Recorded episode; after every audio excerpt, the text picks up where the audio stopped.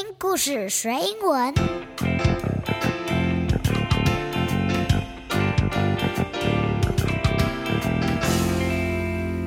It's time for a story. Hello, kids. This is Sandy. 我是采聿老师。Hi, friends. This is Eno. 欢迎收听听故事学英文。In the last episode, you listened to the story. Summer shower in the mango orchard. 在上一集的节目中，我为小朋友讲了一个属于台湾的小镇——台南玉井芒果园的小故事。If you haven't listened to it, make sure you go back and check out the last episode. 如果你还没听过的话，记得要回头去听哦，因为今天我们要教你唱一首歌，跟上个礼拜芒果的故事非常有关系哦。Mom. It's summertime. I love to eat mangoes and I also love the afternoon showers. Why? Because the rain will cool down the air. Mm. 嗯，到了夏天，除了有好吃的芒果，我也很喜欢下午的午后雷阵雨啊，因为可以消消暑气，让天气变得凉快一点。Today we will be teaching you a song. About the rain falling down on the mango trees. 今天我们要教你唱一首短短的歌，歌词是改编自美国最重要的诗人之一 Emily Dickinson。那我把这首诗改编谱成曲，让小朋友可以又念又唱。如果你需要这首诗的英文的原文，我也会把文字放在本集节目的详细资讯栏。你也可以前往 Sandy 彩玉老师的 Facebook 粉丝专业或者是 Instagram 就找得到喽。This poem or song is called A Drop Fell on the Mango Tree. 这首歌的歌名我把它取名叫做《A Drop Fell on the Mango Tree》，一滴雨落在芒果树上。那我们就先来听一遍这首好听的歌曲，待会儿再回来仔细的为你解说喽。So put your listening ears ready and let's listen to the song. A drop fell on the mango tree. A drop fell on the mango tree. Another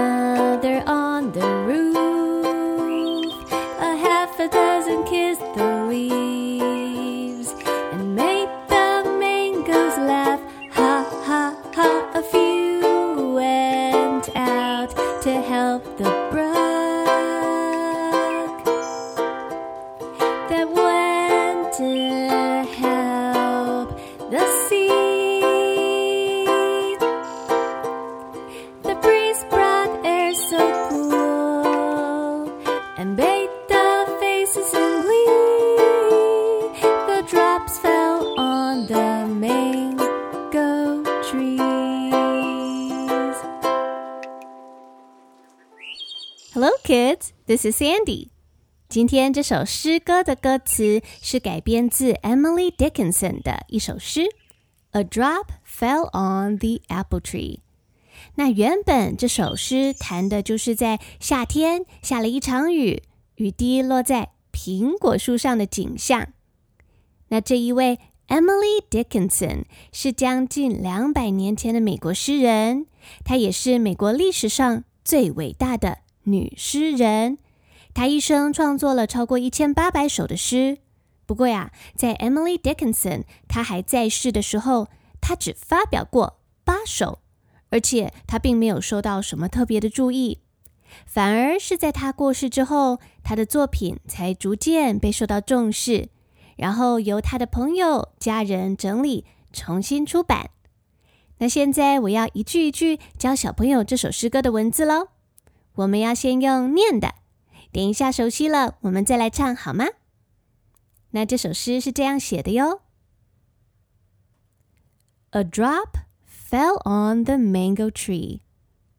Drop, D R O P, drop，指的是一滴的水滴，一滴水滴，一滴小雨滴，落在芒果树上。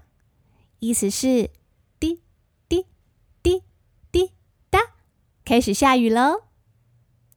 Another on the roof，另一滴小雨滴呢，就落在屋顶上面。Roof，R O O F，roof 是房屋最上面的屋顶。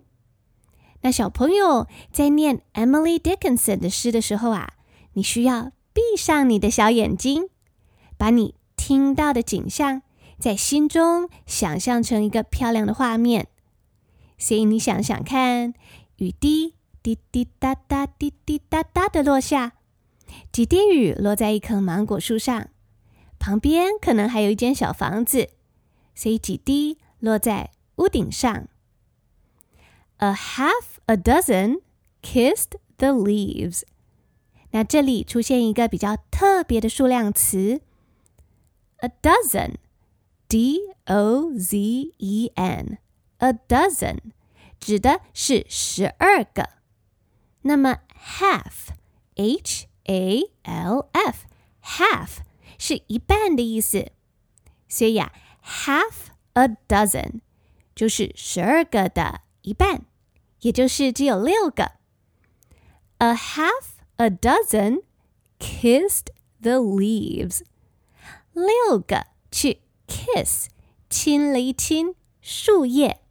叶子。嗯，哪六个呢？什么东西有六个呀？你想想看哦，这六个指的就是六滴的雨滴。六滴雨落在芒果树的叶子上。雨滴滴滴答答滴下来，好像在嗯亲一亲叶子一样。不过啊，在下雨的时候，你当然不可能仔细数到底有几滴雨嘛。所以意思就是说，从一开始的一滴滴、两滴滴滴，慢慢的越来越多滴雨落下，表示啊滴滴答答滴滴答答，雨渐渐的越下越大的意思。你看到那个美丽的画面了吗？那这首诗又说呀，A half a dozen kissed the leaves and made the mangoes laugh。那这些雨滴落在芒果上面，让芒果哈哈大笑。你可以闭上眼睛，想象那个画面吗？会不会是小雨滴落在芒果的果实上，好像啊在给它搔痒一样？逗得芒果哈哈大笑。接着这首歌又说：“A few went out to help the brook. Brook, B R O O K brook 是小溪流的意思，就是 a small river, a brook。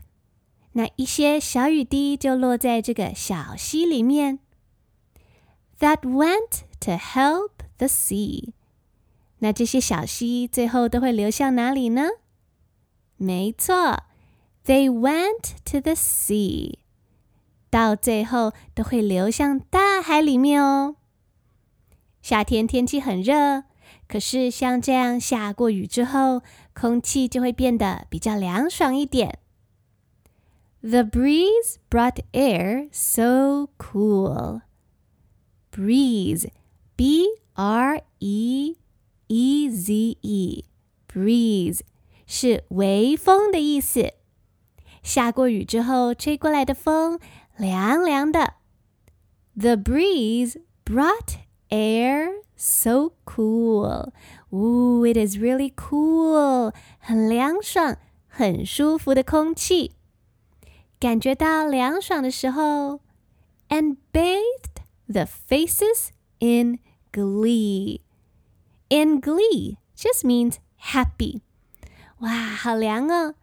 凉凉的微风就让人们的脸上充满了笑容。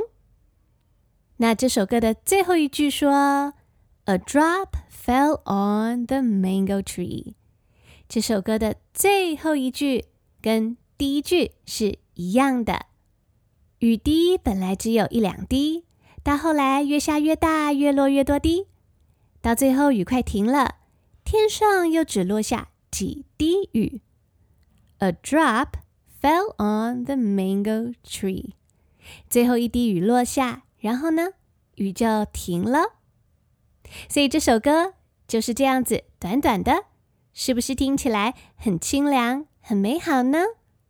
那今天的这首歌的歌词是 Sandy 才玉老师改编改写的版本。如果啊，你想要念一念美国伟大女诗人 Emily Dickinson 她所写的原始的版本，我也会把英文的文字放在 Facebook、还有 Instagram 以及本集节目的详细资讯栏哦。那接下来我要拿出我的乌克丽丽，小朋友可以一句一句来学习怎么唱哦。So let's sing it slowly. The drop fell on the mango tree, another on the roof.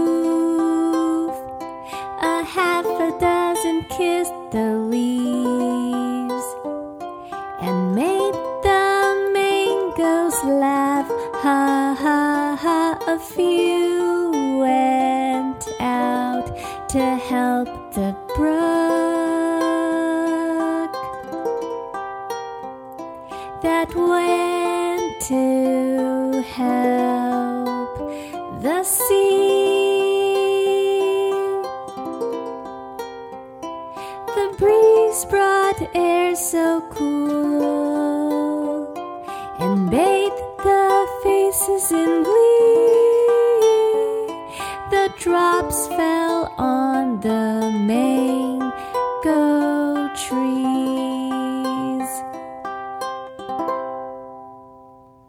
Excellent job, my friend！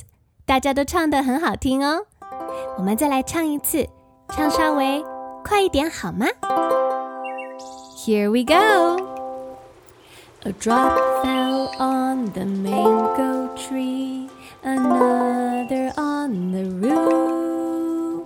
A half a dozen kissed the leaves.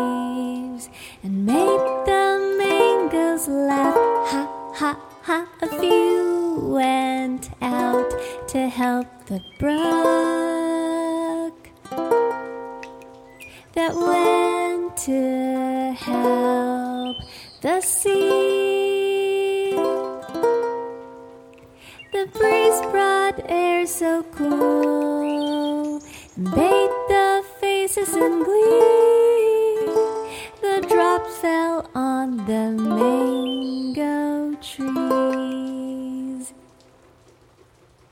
Hi, boys and girls. This is Sandy. This is Eno. 今天这首简单的歌曲就教到这边喽。That's all for today. I hope you had lots of fun singing. 如果你喜欢听故事学英文，并且想要支持我们的节目永续经营，让我们可以有能力一直一直为小朋友提供免费的英文学习资源的话，Please rate the show five star and leave your comments below to show us your support. 你还可以进一步用以下两种方式支持听故事学英文节目的制作。第一，透过 Mixer Box 成为每个月固定赞助的赞助者。那现在暑假期间还有特别的优惠方案，只要赞助像大树一样高方案，就可以享有每个月两百元的终身折价优惠哦。第二，你还可以透过线上刷卡进行一次性的赞助，帮助我们的节目有资源长久经营下去。那我会把赞助细节还有连接放在本集节目的详细资讯栏给大家参考哦。At the end of today's episode, we're going to play the story we read last week one more time. 节目的最后，我要再为小朋友播放一次上周 podcast 节目中我们讲过的 "Summer Shower in the Mango Orchard" 夏日的芒果园这个故事。但是今天我会把我们刚刚教的这一首诗歌。融合在故事里面。So put your listening ears and get ready for the story. 一起来听全英文的故事，来练练我们的小耳朵喽！And make sure you come back next week to enjoy another fun episode with us. 那我们就下周再见喽。I'm Sandy. I'm Eno. 我是采聿老师。See you next week and enjoy the story. Today's story is Summer Showers in the Mango Orchard. It is a story of the 24 solar terms, Xiao Shu and Da Shu, written by me.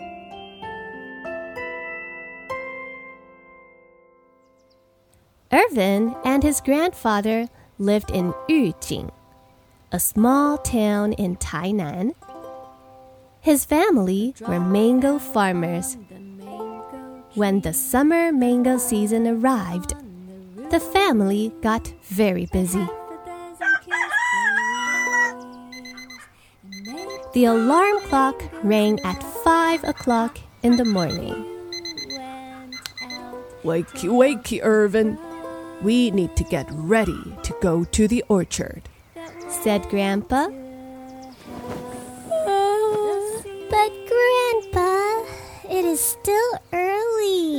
We have to pick the mangoes before it gets too hot. Oh, but I want to stay in bed. No more buts. Get up, sleepyhead.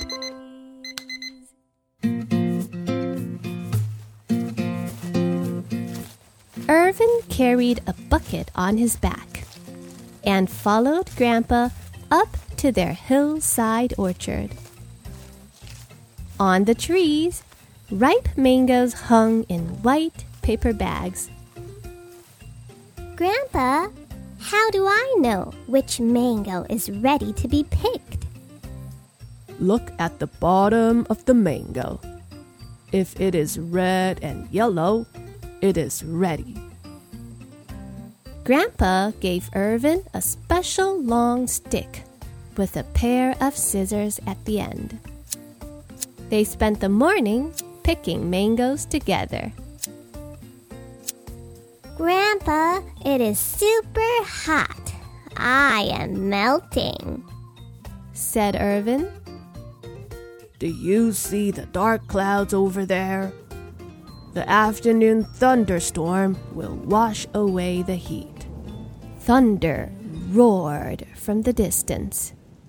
Let's go, Irvin. It's about to rain.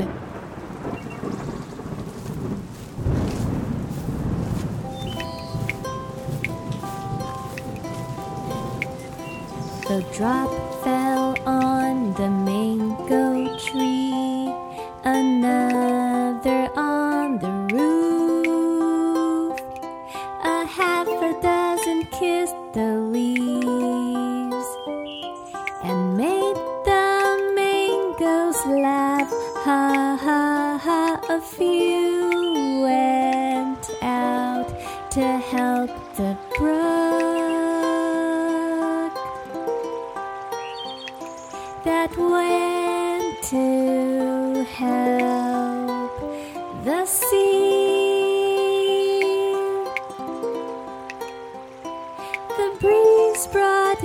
so cool and bathed the faces in glee. The drops fell on the mango trees. That afternoon, Irvin sat on the front porch watching the rain. Grandpa took out a huge bowl of shaved ice, topped with pieces of yummy mango and pineapple. Look what I've made for you! Yay! Mango shaved eyes! And pineapples too! Thank you, Grandpa! If you come to Taiwan, make sure you try lots of fruit. Xiaoshu is the time for mangoes. 大暑 is best for pineapples.